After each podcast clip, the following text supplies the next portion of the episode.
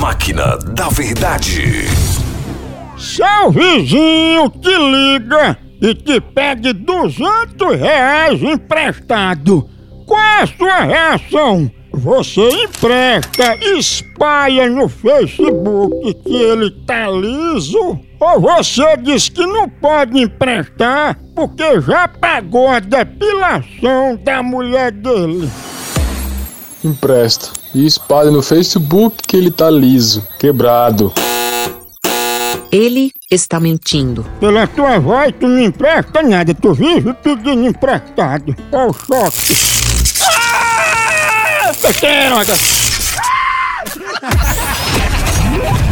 Máquina da Verdade. A hora do Moção.